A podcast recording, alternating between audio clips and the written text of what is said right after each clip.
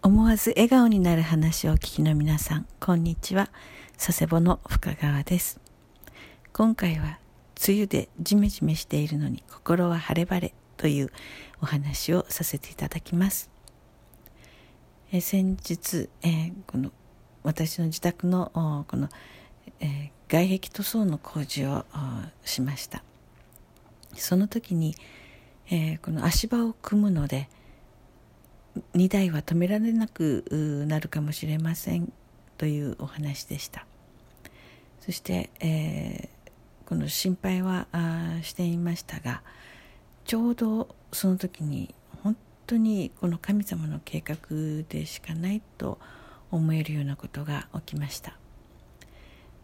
えー、この足場を組む直前に以前からあこの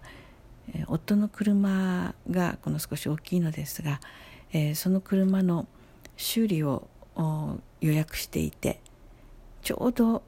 足場を組む直前に修理に入ることになりました。そして台車が来ましたけれどもちょうど小ぶりな台車が来たので2台きちんと止めることができました。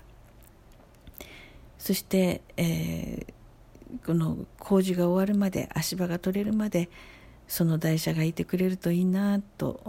思っていましたら、えー、その途中で、えー、その修理工場から電話があって、えー、かねてから、えこのもう一箇所この修理するところをこの検討されてたと思いますがそれはどうしましょうかということでしたのであじゃあぜひお願いします。ということになりさらに、えー、この車を預ける期間が延びてそして本当にこの、えー、外壁の工事が終わり足場の撤去が終わってその直後に車がもこの修理から帰ってきました。もう本当にこの測ったような絶妙なタイミングでえー、この工事がありそして足場を取り除きそしてその間ぴったりと小ぶりな台車が来ていたおかげで荷台何不自由なくこの駐車場に止めることができていたという、えー、本当に考えもつかなかったようなことがピタッピタッとこのジグソーパズルを合わせるかのように、えー、あまりのこのうまくいき具合に本当に驚きそして神様を崇めました。